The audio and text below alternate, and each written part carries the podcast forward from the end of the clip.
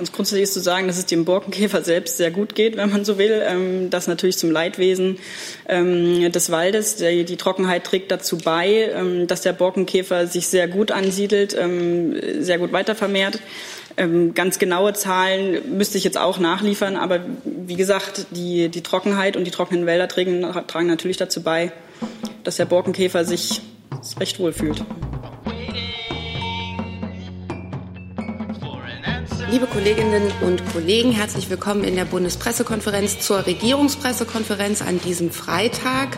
Ähm, ein Sprecher, eine Sprecherin fehlt noch, kommt bestimmt noch nach. Liebe Hörer, hier sind Thilo und Tyler. Jung und naiv gibt es ja nur durch eure Unterstützung. Hier gibt es keine Werbung, höchstens für uns selbst. Aber wie ihr uns unterstützen könnt oder sogar Produzenten werdet, erfahrt ihr in der Podcast-Beschreibung. Zum Beispiel per PayPal oder Überweisung. Und jetzt geht's weiter. Ähm, wir beginnen mit einer Erklärung des Kanzleramts zur Ukraine. Ganz genau. Die Bundesregierung verurteilt gemeinsam mit Frankreich, unserem Partner im Normandie-Format, die Veröffentlichung eines Passdekrets Russlands. Dieses zielt darauf ab, der Bevölkerung mit Wohnsitz im ostukrainischen Oblaste Luhansk und Donetsk es zu erleichtern, die russische Staatsangehörigkeit zu erlangen. Ich möchte hier aber noch mal festhalten, diese Region wie auch der gesamte Donbass sind Teil des ukrainischen Staatsgebietes. Die, die vereinfachte Erteilung der russischen Staatsbürgerschaft an die dort lebenden ukrainischen Bürgerinnen und Bürger widerspricht Geist und Zielen der Minsker Vereinbarungen und untergräbt die Souveränität der Ukraine. Das ist das Gegenteil des jetzt dringenden geboten, das ist das Gegenteil des jetzt dringend gebotenen Beitrags zur Deeskalation. Gibt es dazu Fragen? Herr Jessen? Nee, Moment. Ja, äh, Lernfrage, Frau Demmer. Erstens, ähm, ist es widerrechtlich, weil Sie sagen, es entspricht Geist äh, und Buchstaben, aber ist es ungesetzlich? Und zweitens, wenn ich mich nicht irre, hat es auch in der jüngeren Vergangenheit schon die Gelegenheit gegeben, dass äh, russischstämmige äh, Bewohner der Ostukraine ähm, russische Dokumente erhalten konnten, beziehungsweise dass deren auf äh, in den sich für autonom erklärten Gebieten ausgestellten Dokumente anerkannt waren, anerkannt waren. Hat die Bundesregierung auch dagegen protestiert? Wäre auch das widerrechtlich?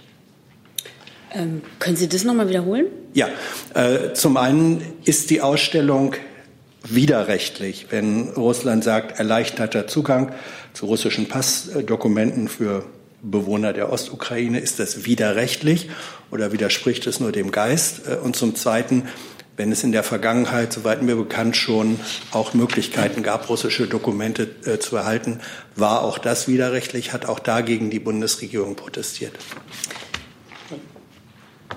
Also ähm, in die äh, Einzelheiten der rechtlichen Bewertung will ich mich gar nicht begeben. Es ist ja klar, das Ziel der Minsker Vereinbarung ist die vollständige Wiederherstellung der Souveränität der Ukraine über die äh, Gebiete Donetsk und Lugansk. Ähm, und diesem Ziel widerspricht das Dekret und deswegen ist es auch das Gegenteil äh, eines Beitrags zu der Eskalation, nämlich dessen, was jetzt eigentlich äh, geboten wäre. Also ich glaube, man ähm, sollte sich eben auch immer den Kontext vor Augen führen. Äh, vor fünf Jahren hat Russland völkerrechtswidrig die Krim, also ukrainisches Territorium, ähm, annektiert. Ähm, und äh, es unterstützt ähm, ja, separatistische Bewegungen in äh, den Gebieten Donetsk und Lugansk. Und ähm, vor diesem Hintergrund äh, muss natürlich auch die Einordnung dieses Schritts geschehen. Nachfrage, Nachfrage stellen, ja. Ähm, bedeutet das, ist auch eine Lernfrage, äh, würde es bedeuten, dass wenn Sie russische Dokumente erhalten, dass das mit dem Verlust der ukrainischen Staatsbürgerschaft automatisch verbunden wäre oder wäre es eine Art von doppelter Staatsbürgerschaft, die wir ja in anderem Zusammenhang auch kennen? Also da muss ich um Verständnis bitten, dass ich weder für das ukrainische noch für das russische Staatsangehörigkeitsrecht mich qualifiziert fühle, hier Auskunft zu ergeben. Ich kann vielleicht aber noch ergänzen, also dass, dass der jetzige auf die Ostukraine zielende Ukas der russischen Präsidenten ist ja nicht ähm, mit äh, den genannten Regelungen anderer Staaten zu vergleichen.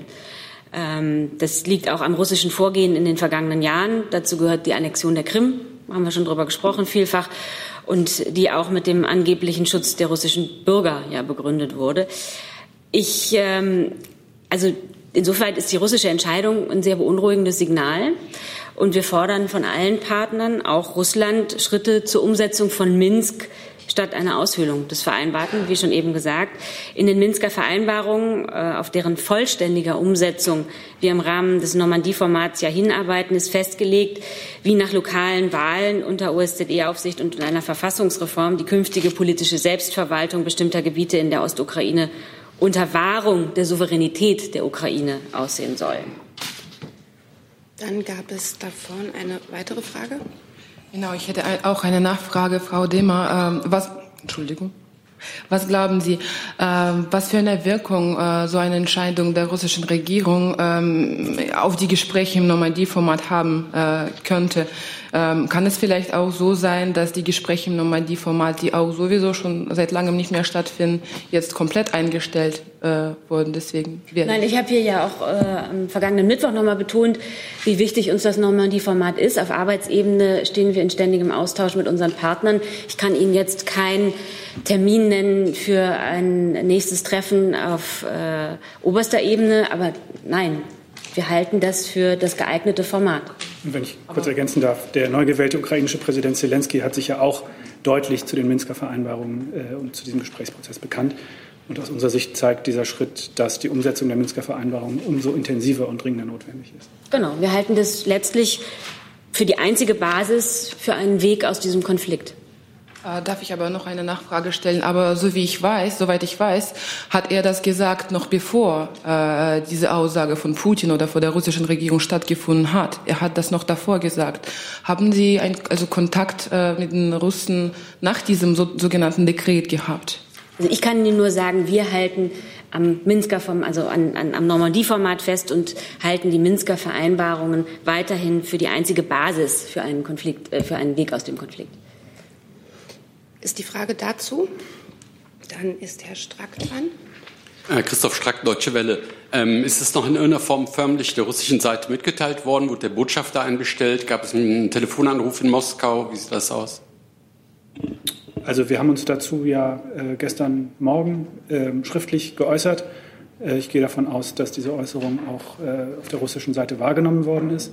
Ähm, und äh, wir haben natürlich auch ähm, regelmäßige Gesprächskontakte zu, zur russischen Seite auf den verschiedenen Ebenen.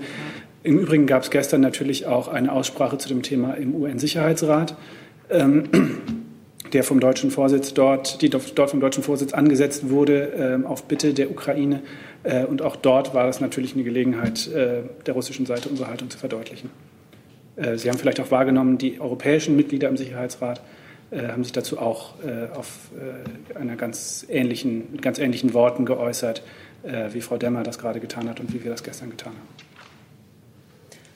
Weitere Wortmeldungen sehe ich dazu nicht. Dann machen wir weiter mit den Terminen der Kanzlerin in der kommenden Woche. Ganz genau. Am Montagnachmittag, 29. April, findet im Bundeskanzleramt auf Einladung der Bundeskanzlerin und des französischen Präsidenten Emmanuel Macron ein Westbalkan-Treffen statt. Darüber hatten wir hier ja bereits informiert. Ich möchte nur noch mal weitere Details nennen. Äh, Im Zusammenhang mit dem Treffen empfängt die Bundeskanzlerin um 16 Uhr zunächst den Ministerpräsidenten der Republik Nordmazedonien Soran Sajev zu einem Gespräch. Hierauf folgt dann eine Unterredung mit dem Ministerpräsidenten der Republik Albanien Edi Rama. Danach wird die Kanzlerin mit dem französischen Präsidenten Macron gegen 17 Uhr ein kurzes bilaterales Gespräch führen, gefolgt von Pressestatements der beiden um 17.15 Uhr. Nach der sich anschließenden Ankunft der Staats- und Regierungschefs von Bosnien-Herzegowina, Kroatien, Kosovo, Montenegro, Serbien, Slowenien und der hohen Vertreterin der EU für Außen- und Sicherheitspolitik beginnt dann das Treffen, in dessen Rahmen eine Arbeitssitzung sowie ein Arbeitsabendessen vorgesehen sind. Zu den Themen und Zielen des Treffens kann ich gern noch mal sagen, was ich hier auch am Mittwoch schon gesagt habe. Für die Kanzlerin und den französischen Präsidenten sind die Stabilität und die gute Entwicklung der Region von großer Bedeutung. Und mit den Gästen möchte sie deshalb über die besonderen Herausforderungen der Region diskutieren, insbesondere über die Beziehungen zwischen Serbien und Kosovo. Darüber hinaus kann ich naturgemäß den Gesprächen hier nicht vorgreifen. Das Kabinett tagt diese, also in der kommenden Woche dann wegen des Feiertags am 1. Mai schon am Dienstag, aber wie immer um, 19, um 9.30 Uhr unter Leitung der Bundeskanzlerin. Am Dienstag um 12 der, wird der irakische Ministerpräsident Abdel Abdul Mahdi von der Bundeskanzlerin mit militärischen Ehren empfangen. Es handelt sich hier um den Antrittsbesuch. Direkt im Anschluss ist ein gemeinsames Arbeitsessen vorgesehen. Der inhaltliche Schwerpunkt wird auf bilateralen Themen, aber auch auf außen- und wirtschaftspolitischen Fragen liegen. Nach dem Arbeitsessen gegen 13.15 Uhr ist dann eine gemeinsame Pressekonferenz geplant. Am Dienstag reist die Bundeskanzlerin dann nachmittags nach Schwedt in Brandenburg. Dort wird sie zunächst zu einem Gespräch mit den Theaterschaffenden an den Uckermärkischen Bühnen Schwedt zusammenkommen. An diesem Gespräch werden ca. 15 bis 20 Mitarbeiter und Mitarbeiterinnen, darunter auch der Intendant Reinhard Simon, aber auch Vertreter der unterschiedlichen Theatergewerke und der Öffentlichkeitsarbeit teilnehmen. Die Bundeskanzlerin wird sich mit den Theaterschaffenden unter anderem über die spezifischen Aufgaben an der Landesbühne und zu den Erfahrungen in der deutsch-polnischen Zusammenarbeit und Aspekten der kulturellen Arbeit im ländlichen Raum austauschen. Im Anschluss dann wird die Bundeskanzlerin vor Ort an einem Bürgerdialog teilnehmen. Die etwa 70 Bürgerinnen und Bürger aus Schwedt und Umgebung haben da dann die Gelegenheit, sich direkt mit der Bundeskanzlerin auszutauschen und mit ihr über die selbst vorgeschlagenen Themen ins Gespräch zu kommen, die sie bewegen. Äh, der Bürgerdialog findet um 17.15 Uhr in den Uckermärkischen Bühnen statt.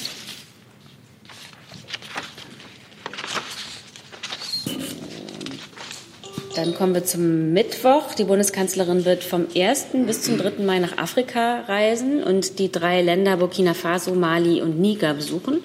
Am Mittwoch wird sie in Ouagadougou den Präsidenten von Burkina Faso, Cabore, zu einem bilateralen Treffen ähm, begegnen. Danach wird es ein Treffen mit den Staatspräsidenten der G5 Sahelstaaten geben.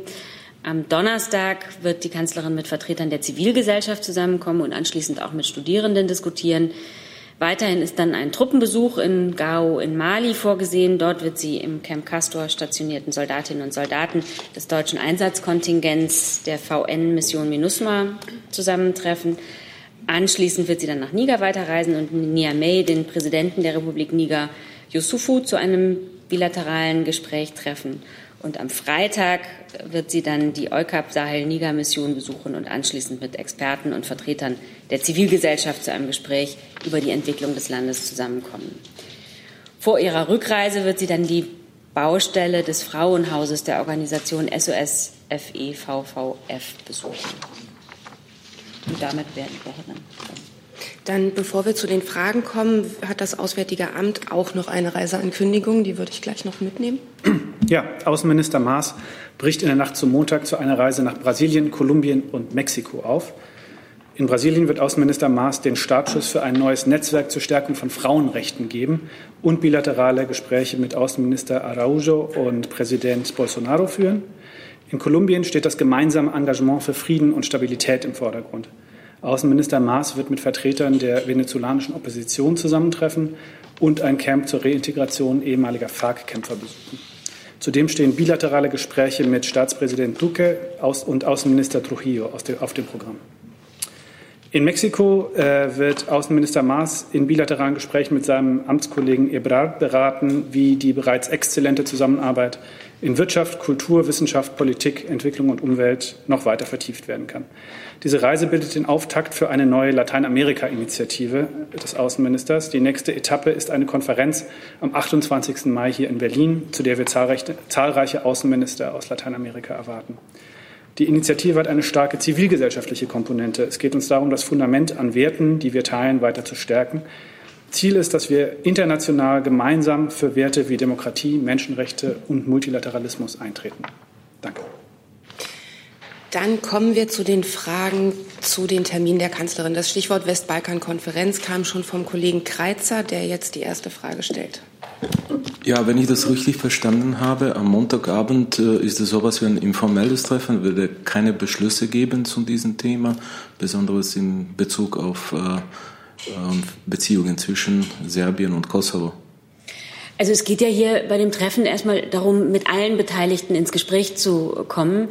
Ähm, das Treffen dient vorrangig dem Meinungsaustausch. Ähm, und am Ende geht es darum, eine Lösung zu finden, die von allen mitgetragen wird. Wie weit man bei diesem Termin dann dazu kommt, kann ich dem Termin jetzt nicht vorgreifen. Und noch eine Frage, hat vielleicht nicht direkt mit Westbalkan Summit zu tun, aber in der letzten Zeit sind in Serbien mehrere Drohungen gegen Journalisten äh, bekannt geworden. Äh, was ist die Stellung der Bundesregierung dazu und allgemein zur Lage der Medien in Serbien? Also zu den konkreten Beispielen kann ich nichts sagen, weil ich da keine Kenntnis von habe. aber Sie kennen unsere Haltung zur Pressefreiheit, die wir, ähm, der wir allergrößte Bedeutung beimessen. Und noch eine allerletzte Frage, äh, wieder zur Westbalkan-Konferenz. Der Präsident der Bosnien und Herzegowina, Milorad Dodik, hat sich beschwert bei der Bundesregierung, dass er nicht eingeladen wurde zu, diese, zu diesem Summit, äh, sondern der, äh, der Premierminister von Bosnien, der eigentlich äh, nur technischer Premierminister ist. Was ist die äh, Stellung der Bundesregierung dazu? Also es sind alle Beteiligten ähm, eingeladen, also Bosnien ist eingeladen. Über ähm, die Art und Weise der Einladungspraxis kann ich hier keine Auskunft geben. Frau Timofjewa hatte auch eine Frage. Äh, Frau Demmer, ist am Rande äh, dieses Treffens am Montag auch äh, ein Treffen zwischen Führung von Serbien und Kosovo geplant? Also das wird natürlich Thema sein. Das habe ich hier ja auch am Mittwoch schon gesagt. Ähm, äh, über einzelne bilaterale oder weitere einzelne Treffen äh, kann ich jetzt hier nicht sagen, kann ich dem Treffen nicht vorgreifen. Äh, aber grundsätzlich ähm, gilt es ja mit allen Beteiligten äh, ins Gespräch zu kommen. Äh, unterstützt die Bundesregierung grundsätzlich, dass so ein Treffen muss durchgeführt sein? Also wie gesagt, wir fördern den Dialog ja immer und auf allen Ebenen. Das gilt natürlich auch bei diesem Thema. Weitere Fragen zur Westbalkan-Konferenz. Herr Jung. Ja, zum Thema ins Gespräch kommt, Frau Demmer, an welchem Zeitpunkt an dem Tag werden wir als Presse die Kanzlerin und die anderen Teilnehmer befragen können? Ich habe bisher nur was von Pressestatements gehört. Genau, darüber hinaus kann ich Ihnen da auch nichts mitteilen. Warum nicht? Weil es nur die Pressestatements um 17.15 Uhr gibt. Weil das die Entscheidung getroffen, äh, weil das die Entscheidung ist, die getroffen worden ist, gemeinsam mit den Partnern. Gibt es weitere Fragen dazu? Das sehe ich nicht. Dann gehe ich die Liste chronologisch weiter. Gibt es Fragen zum Dienstag? Da haben wir ein Kabinett, äh, eine Kabinettssitzung und den Besuch des irakischen Ministerpräsidenten.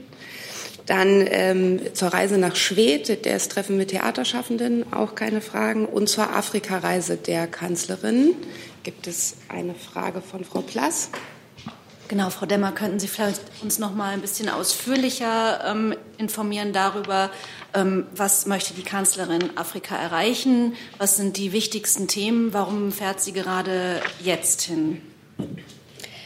Also ich kann wie immer bei diesen Reisen ja den Gesprächen da nicht wirklich vorgreifen. Ähm, aber klar ist, dass die Kanzlerin mit dem Treffen natürlich ein politisches Signal zur Unterstützung senden möchte. Ähm, Deutschland unterstützt natürlich in enger Abstimmung mit der EU und den internationalen Partnern die Sahelregion und möchte gemeinsam mit den afrikanischen Ländern regionale Lösungen vorantreiben. Dazu gehört zu diskutieren, ob man die bisherige Zusammenarbeit einfach noch besser noch äh, machen kann, ob man das noch optimieren kann, sowohl G5 untereinander als auch mit der EU und den internationalen Partnern. Ähm, dem kann ich jetzt sonst nichts hinzufügen. Nachfrage? Eine ganz kurze Nachfrage. Könnten Sie vielleicht kurz skizzieren, 2016, letzter Besuch in Mali, was hat sich seitdem getan?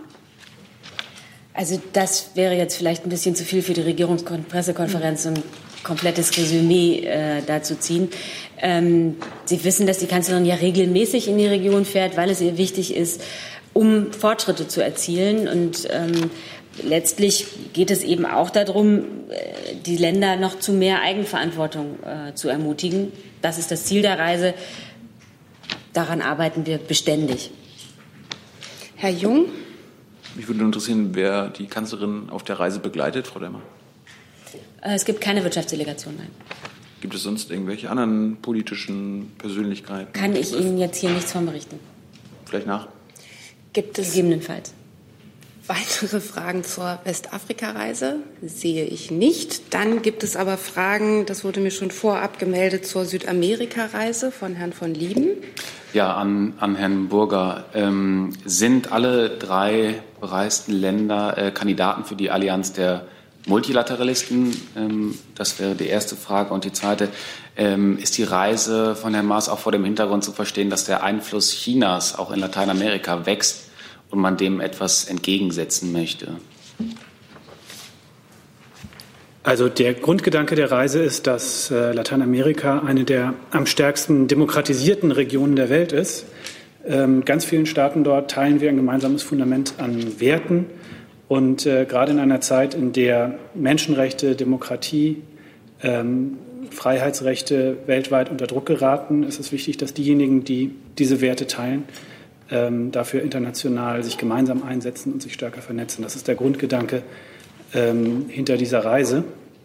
Ähm, die Idee, dass äh, die Initiative von Außenminister Maas zur ähm, Allianz der Multilateralisten ähm, soll ja ganz dezidiert ähm, niemanden ausschließen, sondern es sind äh, alle, die bereit sind, sich für die Werte des Multilateralismus einzusetzen und daran in den internationalen Foren zu arbeiten, die regelbasierte Weltordnung zu stärken äh, natürlich ähm, willkommen daran mitzuarbeiten. China wurde noch nicht beantwortet.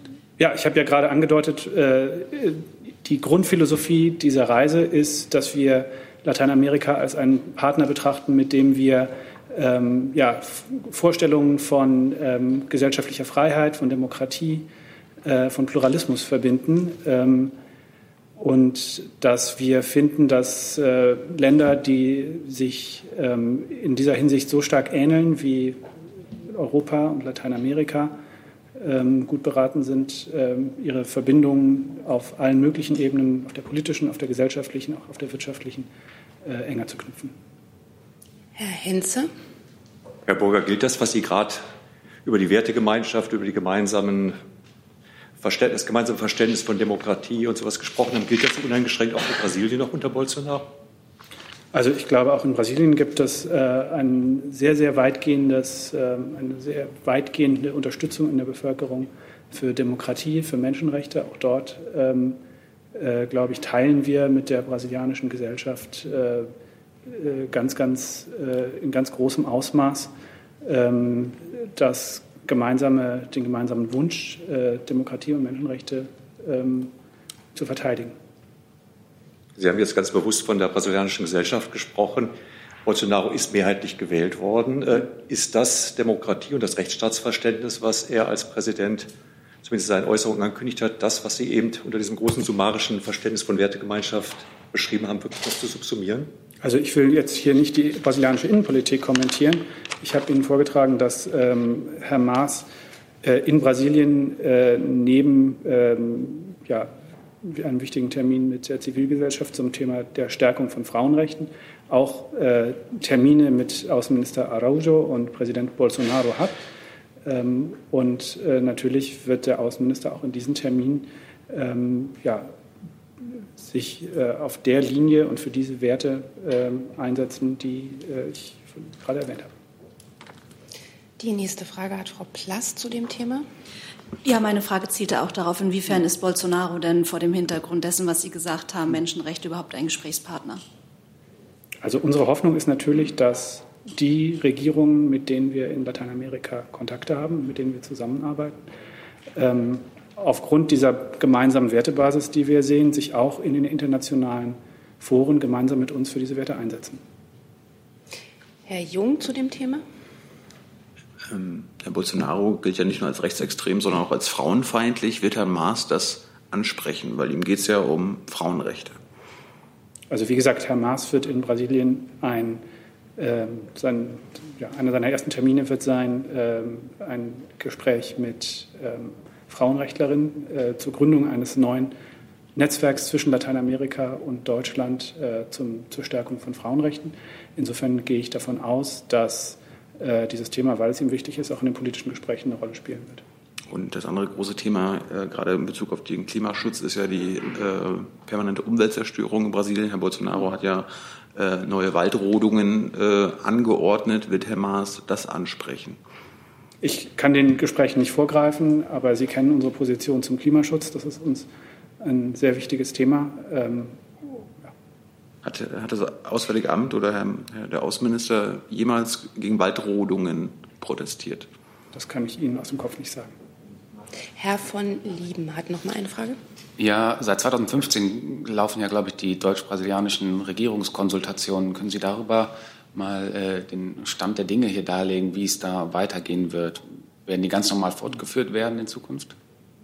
Also die Regierungskonsultationen laufen ja in der Federführung des Kanzleramts. Insofern müsste, müssten wir da vielleicht gemeinsam was nachreichen. Ich habe das jedenfalls nicht präsent.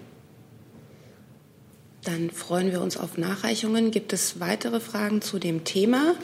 Dann öffnen wir die Liste der Themen, die mir im Vorfeld genannt wurden. Und das sind eine Reihe, eine bunte Mischung. Und die erste Frage gebe ich an Frau Plass. Stichwort ähm, Sri Lanka. Ähm, Großbritannien hat eine Reisewarnung ausgegeben. Die Niederlande ähm, lassen Touristen ausfliegen. Was tut denn jetzt äh, die Bundesregierung nach den Anschlägen? Ja, ähm, wir haben äh, die Reise- und Sicherheitshinweise ähm, für Sri Lanka in den vergangenen Tagen mehrfach aktualisiert und auch heute Vormittag wieder. Und in der aktuellen Fassung heißt es unter anderem, Reisenden wird vor diesem Hintergrund zu erhöhter Wachsamkeit geraten. Insbesondere wird von nicht notwendigen Reisen nach Colombo abgeraten. Wie Sie wissen, beobachten wir die Lage weiterhin und wir passen, das gilt ganz grundsätzlich für alle Länder der Welt, unsere Reise- und Sicherheitshinweise bei neuen Entwicklungen kontinuierlich an und äh, bemühen uns äh, immer auf Basis unseres aktuellsten Kenntnisstands äh, dem so gut wie möglich Rechnung zu tragen und ähm, ja, allen, die sich mit dem Gedanken an eine Reise tragen, äh, so gute und belastbare Informationen wie möglich an, der Hand zu geben, an die Hand zu geben, damit die Menschen ihre Entscheidung richtig treffen können. Darf ich eine kurze Nachfrage stellen? Werden Sie dem Beispiel von den Niederlanden folgen und Touristen ausfliegen lassen? Also ich habe Ihnen äh, jetzt das gesagt, was wir bisher an Maßnahmen getroffen haben.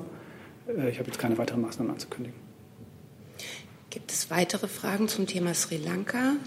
Sehe ich nicht. Dann habe ich das Thema Zustand des Waldes. Dazu wollte Herr Reuter was wissen. Ja, ähm, wir haben ja heute von der Antwort auf die kleine Anfrage gelesen, ähm, äh, wie viel Schaden da äh, bisher schon entstanden ist und auch im letzten Jahr. Äh, eine Detailfrage dazu. Es ist da in der Antwort die Rede, ein Drittel der Schäden entfällt auf Sturmschäden und zwei Drittel auf Borkenkäferbefall. Was ist mit den Waldbränden, die es äh, vergangenes Jahr gegeben hat? Fallen die dann nicht weiter ins Gewicht oder gibt es dafür eine extra Kategorie einfach nur zur Einordnung? Und der Abgeordnete Husen, der diese Anfrage gestellt hat, ähm, hat nun gesagt, ja, äh, man sieht daraus äh, die fünf Millionen pro Jahr, die für die Beseitigung von Waldschäden aufgewendet werden seitens der Bundesregierung. Das ist viel zu wenig, Tropfen auf den heißen Stein, fordert, ähm, diese Mittel aufzustocken und Steuerentlastungen für Waldbetreiber, wenn man die so nennt, äh, äh, zu prüfen. Was halten Sie davon? An welches Ministerium ging die Frage? Landwirtschaft.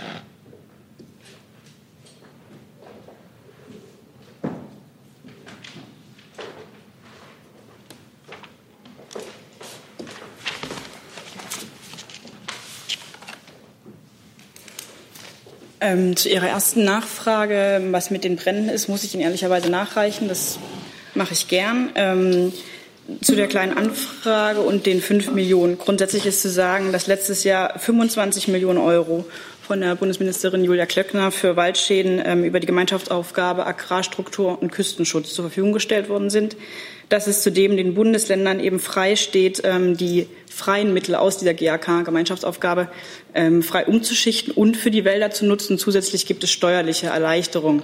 Also von daher, es werden verschiedene Maßnahmen, wurden bereits ergriffen und stehen auch weiterhin zur Verfügung.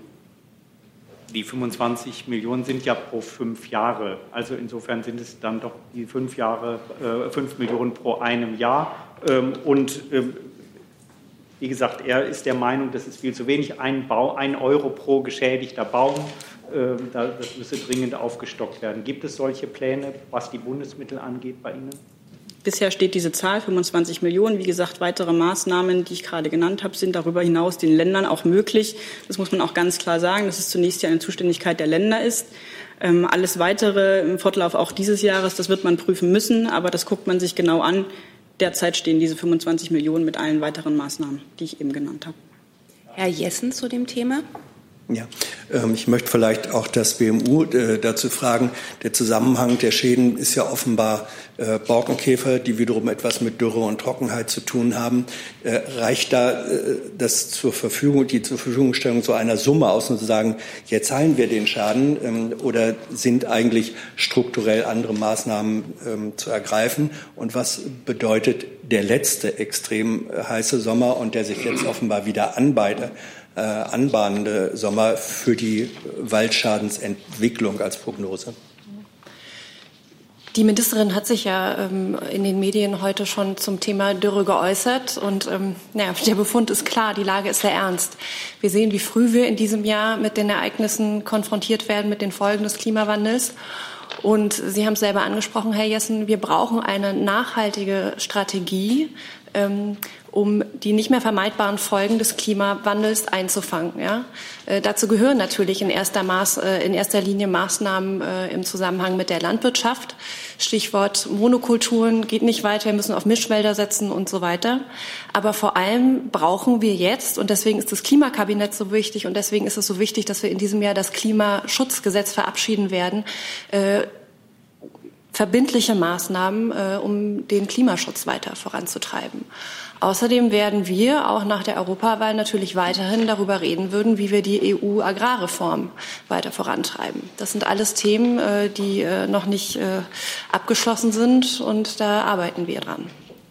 Wenn Nachfrage, ich dazu kurz äh, ergänzen darf. Ähm, ähm, auch Herr Eigens ähm, von unserem Ministerium, der Staatssekretär, hat deutlich gemacht, dass ähm, Waldbesitzer natürlich in das Ökosystem Wald auch investieren müssen und Maßnahmen ergreifen müssen, um den Wald nachhaltig zu bewirtschaften. Das ist ganz klar. Wälder müssen auch stressresistent gemacht werden und dazu auch ähm, dazu beitragen, Klimaschutz zu leisten. Übrigens sind die Wälder auch die, mit die größten CO2-Speicher. Das muss erhalten werden. Das ist auch dem Bundesministerium für Ernährung und Landwirtschaft klar. Entsprechende Maßnahmen gibt es im Bereich Forst und Holz. Da gibt es auch verschiedene Fördermaßnahmen des Bundes, der Länder. Ähm, Beispiel sei genannt, eben auch über die ähm, ähm, Gemeinschaftsaufgabe Agrarstruktur und Küstenschutz. Ähm, es gibt den Waldklimafonds und so weiter und so fort. Das heißt, auch hier von unserer Seite aus wird dazu beigetragen werden, ähm, den Wald stressresistent zu machen und dass er auch dazu beiträgt, ist immer Lösung und Problem gleichzeitig sozusagen, dass der Wald weiterhin ähm, zum Klimaschutz beiträgt und ja. Noch eine Lernfrage können Sie uns sagen, eines der beteiligten Häuser, ähm, wie viel Wiederaufforstung im vergangenen Jahr bereits betrieben wurde? Gibt es eine Prognose für dieses Jahr, wie viel das sein wird oder sein muss? Und als letztes ist auch das Heimatministerium eigentlich damit eingebunden. Kann ja auch sagen, Wald ist auch ein Stück Heimat. Die Zahlen zur Wiederaufrüstung müsste ich ebenso nachreichen. Das wäre schön, danke. Wald ist ja ein Stück Heimat, aber das Innenministerium ist nicht über das Thema Heimat mit dem Wald verbunden, sondern in diesem Falle mit dem Thema Dürre äh, und dem Bevölkerungsschutz. Äh, das BBK hat auch auf seiner äh, Internetseite die Risikoanalyse des Jahres 2018 veröffentlicht, die sich mit dem Thema Dürre beschäftigt hat. Das können Sie gerne dort nachlesen. Das wird alljährlich wird ein Thema gewählt und äh, das wird analysiert, untersucht unter Experten unter dem Gesichtspunkt Bevölkerungsschutz und äh, wird dann dem Deutschen Bundestag zur Verfügung gestellt. Ich kann Ihnen mal sagen, was so überprüft wurde seit dem Jahr 2012, extremes Schmelzhochwasser, Pandemie, Wintersturm, Sturmflut, Freisetzung radioaktiver Stoffe, Freisetzung chemischer Stoffe, Zusammenfassung bisheriger Risikoanalysen und die Dürre war Thema im vergangenen Jahr. Herr Reuter fragt nochmal. Noch mal kurz zurück zum ähm, Waldzustand. Sie haben ja jetzt eine aktuelle Erhebung gemacht, schon wieder in diesem Jahr. Wie geht es eigentlich dem Borkenkäfer? Also wie viele gibt es? Ähm, wie groß ist die zu erwartende Plage jetzt für dieses Jahr? Vielleicht auch im Vergleich zum vergangenen. Ganz grundsätzlich ist zu sagen, dass es dem Borkenkäfer selbst sehr gut geht, wenn man so will. Ähm, das natürlich zum Leidwesen ähm, des Waldes. Die Trockenheit trägt dazu bei, ähm, dass der Borkenkäfer sich sehr gut ansiedelt, sehr gut weitervermehrt. Ganz genaue Zahlen müsste ich jetzt auch nachliefern, aber wie gesagt, die, die Trockenheit und die trockenen Wälder tragen, tragen natürlich dazu bei, dass der Borkenkäfer sich recht wohl fühlt. Weitere Fragen zu dem Thema sehe ich nicht. Dann hat Herr Hansen ein neues Thema. Ja, es geht um die Bankenfusion an das, äh, Frau Demmer und auch das Finanzministerium. Commerzbank und Deutsche Bank haben gestern ihre Fusionsgespräche beendet mit dem Ergebnis, dass sie sich nicht zusammenschließen wollen. Es gibt jetzt aus der Commerzbank eine Reihe von Äußerungen, dass man dort unveränderten Handlungsbedarf sieht und erwartet Angebote anderer Banken. Daher die Frage an die Bundesregierung, das Finanzministerium, auch Frau Demmer. Wäre der Bund offen für einen Einstieg eines, einer ausländischen Bank bei der Commerzbank oder gar eine Übernahme?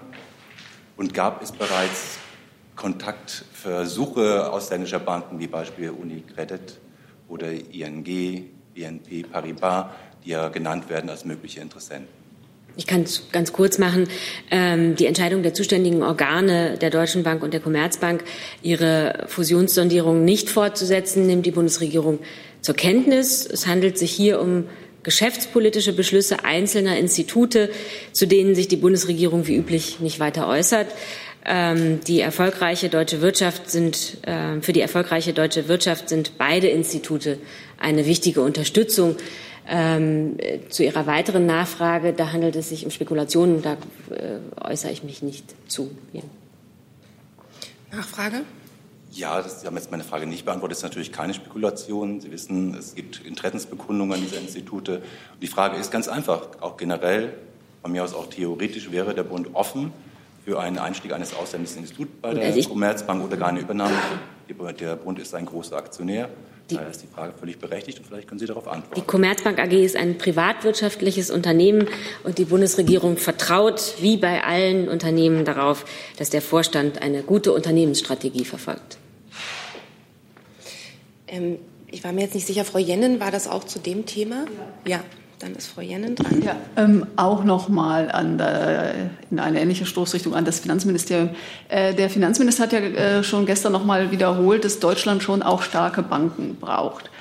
Ähm, ein Grund ja auch für die Fusionspläne von Deutsche Bank war, dass man der Ansicht war, und das hat der Minister ja auch mehrmals gesagt, dass er glaubt, dass die, die Banken derzeit eben nicht stark genug sind, um äh, langfristig den, äh, die Wirtschaft in, äh, international zu ähm, begleiten.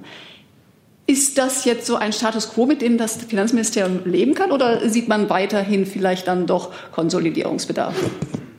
Also ich denke, Sie haben, da Sie das äh, äh, Statement von dem Minister gestern ja wahrgenommen haben, dann auch wahrgenommen, dass er deutlich gemacht hat, dass es eine, das sind jeweils privatwirtschaftliche Entscheidungen, die die jeweiligen privatwirtschaftlichen Institute eigens zu treffen und zu bewerten haben.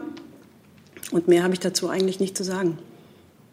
Aber das beantwortet tatsächlich nicht die Frage, inwiefern der Finanzminister jetzt noch Bedarf sieht, äh, im, bei der Umstrukturierung des deutschen Bankensystems mitzuwirken. Also es gibt eine klare Position der Bundesregierung, die deutlich macht, dass es im Interesse der deutschen Realwirtschaft ist, einen äh, erfolgreichen, stabilen und leistungsstarken Finanzplatz zu haben. Das ist das Ziel und äh, mehr habe ich jetzt dazu auch nicht zu sagen. Herr Jung sich Ihre Einschätzung zur zukünftigen Finanzstabilität durch das Scheitern der Fusionsgespräche geändert? Ich, äh, welche Einschätzung der Finanzstabilität ist Ihnen von uns, äh, welche ja, Sie, Einschätzung man war ja, Sie ab? Man war ja von, also von Herrn Scholz Seite der Meinung, es wäre besser für die zukünftige Finanzstabilität, wenn es äh, so eine Superbank gäbe? Also es ist so, wie Frau Demmer gesagt hat, zwei privatwirtschaftlich organisierte Institute haben vor einiger Zeit beschlossen, Gespräche aufzunehmen. Sie haben diese Gespräche geführt, das haben wir zur Kenntnis genommen. Gestern haben diese beiden privatwirtschaftlich organisierten Institute verkündet, dass sie diese Gespräche über dieses Thema beenden. Das haben wir auch zur Kenntnis genommen. Nachfrage? Vor, vor den Gesprächen und während der Gespräche wollten Sie nicht zu Ihrer eigenen Rolle sagen. Hat die Bundesregierung, hat das BMF in irgendeiner Weise während der Gespräche mit, mit der Commerzbank in Kontakt gestanden? Wurden Sie über die Gespräche informiert, über den Stand der Gespräche? Und wann wurden Sie über das Scheitern der Gespräche informiert? Ich glaube, dass die Rolle der Bundesregierung und auch des Finanzministeriums durch das, was ich gerade eben gesagt habe, sehr deutlich geworden ist.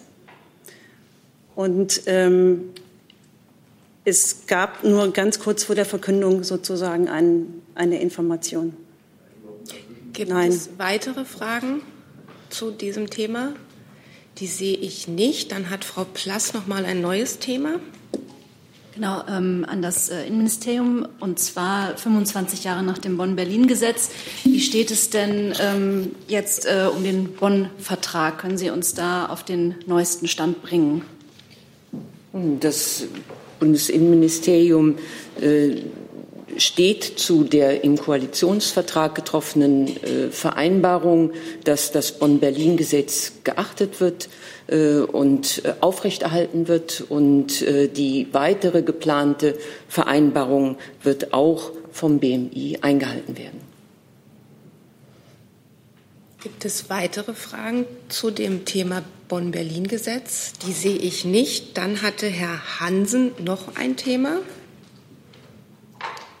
Es geht um die äh, Nachunternehmerhaftung bei den äh, Paketzustellern. Der Bundesarbeitsminister bereitet einen Gesetzentwurf vor. Daher die Frage an das Wirtschaftsministerium. Ist Herr Altmaier bereit, diesen Vorstoß mitzutragen? Es hatte mal Skepsis geäußert. Ja, einen Moment. Ähm, das ist richtig. Herr Altmaier hatte sich bereits schon ähm, geäußert. Ähm, das Bundeswirtschaftsministerium bringt sich dann grundsätzlich äh, zu einem vorliegenden Gesetzesvorschlag ein. Ähm, dazu nehmen wir hier an dieser Stelle ja wie üblich noch keine weitere Stellung. Nachfragen darf, brauchen sich ja nicht zu äußern zu dem Gesetzesentwurf, sobald er dann kommt. Entschuldigung, können Sie etwas lauter sprechen, bitte? Die Frage war jetzt gar nicht bezogen auf einen ausformulierten Referentenentwurf, sondern der ja auch noch gar nicht vorliegt, sondern darauf die generelle Haltung, ob der Bundeswirtschaftsminister es benötigt hält, die Nachunternehmerhaftung auszuweiten auf Paketzusteller. Äh, wie Sie ja bereits eben selber gesagt haben, hat sich der Wirtschaftsminister hierzu äh, bereits geäußert. Ähm, ich kann hier sonst noch mal wiederholen, dass das Wirtschaftsministerium wie die gesamte Bundesregierung ein großes Interesse daran hat, die Arbeitsbedingungen in der Paketbranche zu verbessern. Ähm, klar ist, dass gesetzliche Vorschriften wie der Mindestlohn, äh, Vorschriften zu den Arbeitszeitbedingungen, die Abführung von Sozialbeiträgen von allen Unternehmen eingehalten werden müssen. Und ähm, zuständig ist hier für die Einhaltung des Mindestlohns der Zoll, die Finanzkontrolle der Schwarzarbeit in Federführung des Finanzministeriums. Ähm, ansonsten habe ich dem bereits Geäußerten nichts hinzuzufügen. Frau Plass zu diesem Thema? Ich habe noch eine kurze Nachfrage zur Frage davor, zum Bonn-Berlin-Gesetz. Ich habe noch nicht. Ähm, können wir das erstmal, okay, wenn sehr wir, gerne. wir können es noch mal aufrufen, aber vielleicht sollten Danke. wir jetzt erstmal bei dem einen Thema bleiben. Gibt es noch Fragen zu den Paketboten? Die sehe ich nicht. Dann ausnahmsweise noch mal eine Nachfrage zum Bonn-Berlin-Gesetz. Vielen Dank. Ich habe noch nicht ganz verstanden, wie konkret dann jetzt die Verhandlungen zu dem Bonn-Vertrag sind derzeit. Es gibt da keinen neuen Stand, den ich hier verkünden kann.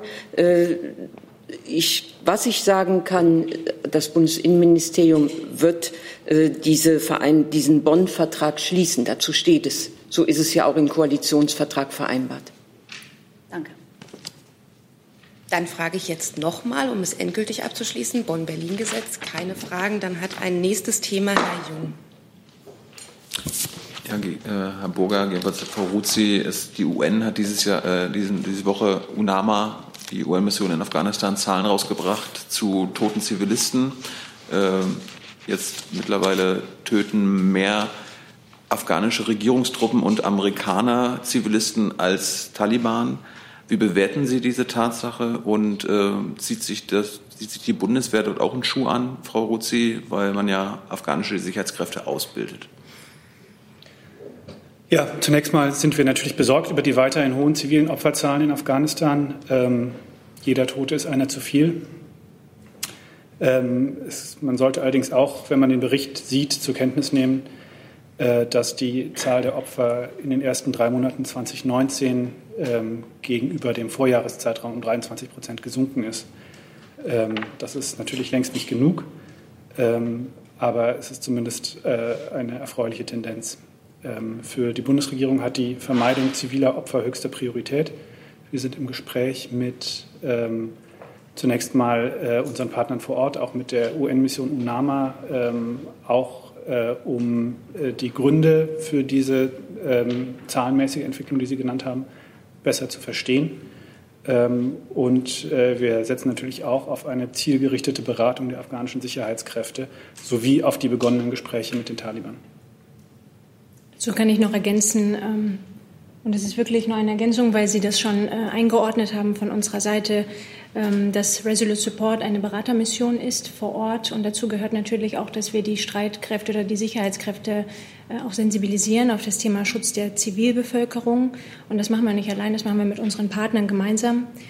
Die Rolle der Bundeswehr äh, unter anderem ist es, äh, afghanische Soldaten auch zu Kampfmittelbeseitigern auszubilden, beim Aufbau der afghanischen Luftstreitkräfte zu unterstützen und auch unser Wissen aus dem Bereich äh, Spezialkräfte an unsere afghanischen Partner zu geben. Und ich kann nur noch mal wiederholen, äh, so schlimm jede, jedes einzelne Opfer ist und es ist äh, jedes einzelne auch beklagenswert, muss man doch auch mal sehen, dass die Zahlen im Vergleich zu letztem Jahr um 23 Prozent gesunken sind.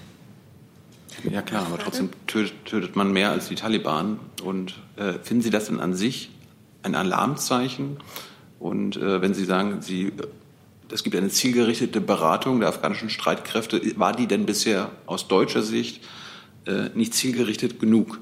Oder haben Sie mit den Zahlen überhaupt nichts zu tun? Also wie gesagt, ich glaube, wir sind noch nicht so weit, dass wir sagen können, warum die Zahlen sich so entwickelt haben, wie sie sich entwickelt haben, was der konkrete, die konkreten Gründe dafür sind. Ähm, ähm, aber wir, das ist uns äh, natürlich ein großes Anliegen, das zu verstehen. Gibt es weitere Fragen zu dem Thema? Dann hat Herr Jessen ein neues Thema. Ja, geht ans Auswärtige Amt vermutlich. Ähm, Herr Burger, in, oder ans Kanzleramt äh, in sechs Wochen etwa äh, ist 30. Jahrestages des Massakers vom Tiananmen-Platz. Ähm, die chinesische Regierung schweigt dazu, beziehungsweise versucht eine kritische Debatte zu verhindern. Die Bundesregierung ähm, war immer stolz darauf, hat betont, ihre guten Verbindung zu chinesischen Menschenrechtlern. Planen Sie in irgendeiner Weise etwas zu diesem, ich sage es jetzt mal, runden Datum zu machen, um auf die Situation hinzuweisen? Das habe ich nicht präsent, das muss ich Ihnen nachliefern, wenn ja. es da was gibt. Weil äh, Hintergrund ist also zum einen, ähm, Tiananmen-Massaker war ja Auslöser für Waffenembargo gegen China, was nach wie vor besteht.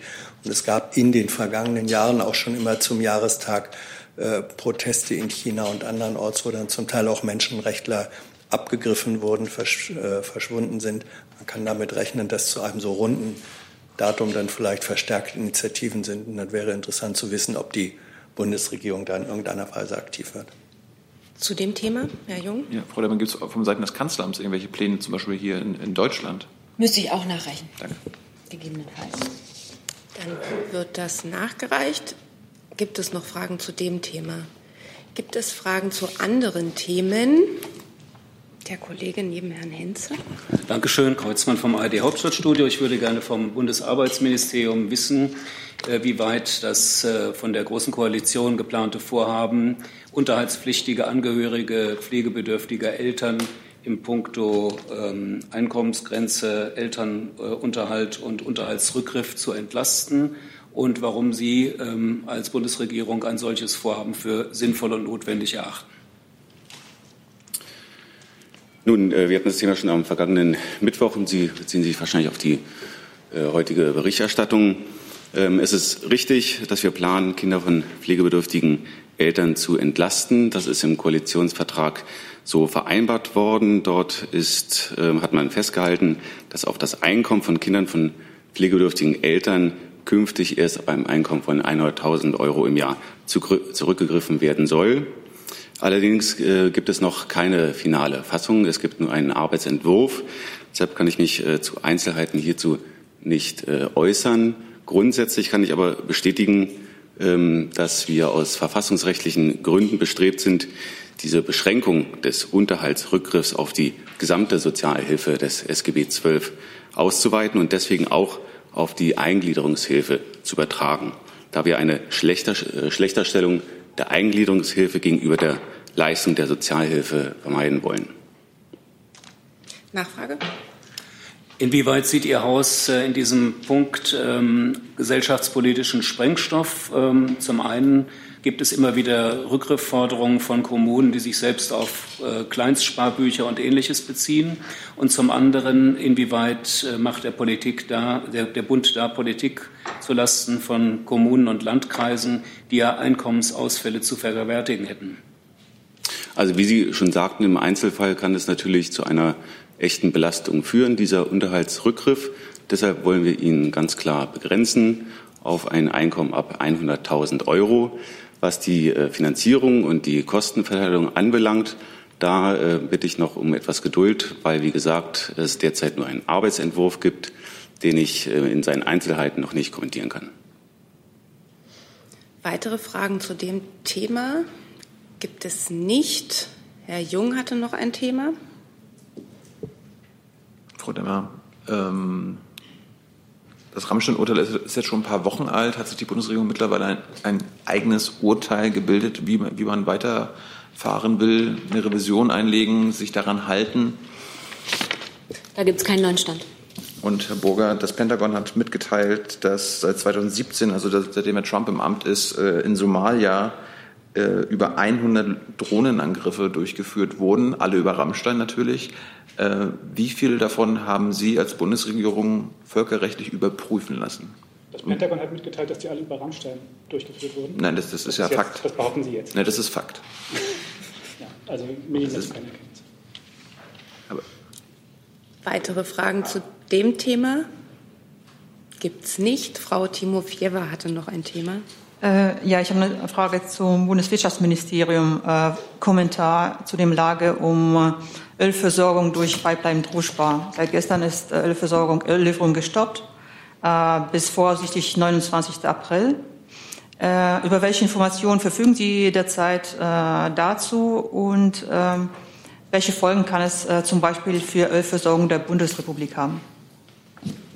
Ja, also nach unseren Informationen handelt es sich bei der Verein Verunreinigung des Rohöls um ein technisches Problem. Wir gehen davon aus, das hatten Sie auch schon genannt, dass das Problem in kurzer Zeit wieder behoben ist. Ähm, die Versorgungssicherheit in Deutschland ist von dieser Verunreinigung nicht berührt. Weitere Fragen dazu sehe ich auch nicht. Dann nochmal die Frage, gibt es Fragen zu weiteren Themen? Nochmal Frau Timofjewa, Entschuldigung. Nochmal, also okay. Ähm, Frau Demmer, eine Frage an Sie. Äh, gestern gab der französische Präsident Macron eine Pressekonferenz und er hat äh, unter anderem gesagt, dass äh, nach dem Reform äh, des Schengen-Raumes äh, müssen einige Staaten Schengen-Raum vielleicht verlassen weil sie äh, nicht bereit sind, genug ausführlich für die Sicherheit der Außengrenze der EU sorgen. Ähm, teilt die Bundesregierung diese Position äh, von Frankreich? und über welche Staaten ist genau die Rede? Also Staatspräsident Macron hat sich ja bereits mehrfach zum Thema Schengen geäußert, in Deutschland zuletzt in seinem Namensbeitrag von Anfang März. Und wie Sie wissen, arbeiten wir auf europäischer Ebene ganz intensiv an einem gemeinsamen europäischen Asylsystem auf der Grundlage von Verantwortung und Solidarität. Und das betreiben wir so weiter. Äh, Entschuldigung, also äh, welche Strafnamen, Maßen äh, äh müssen jetzt gegen die Staaten, die äh, sich weigern, Flüchtlinge aufzunehmen und über die Sicherheit äh, der Außengrenzen sorgen, seitens der Bundesrepublik ähm, aufgenommen werden. Ich werde mich da jetzt nicht zu Einzelheiten äußern, die da ähm, in einem Diskussionsprozess erarbeitet werden mit unseren Partnern. Äh, ganz grundsätzlich wissen Sie, dass der Außengrenzschutz ein wesentlicher Baustein ist äh, mit unseren gemeinsamen Partnern in Europa. Ähm, darüber hinaus ähm, kann man ja sagen, also der Präsident hat ja auch darauf hingewiesen, dass es gelegentliche Meinungsverschiedenheiten gibt, äh, aber die sind ja normal und notwendig, wie auch der Präsident selbst gesagt hat.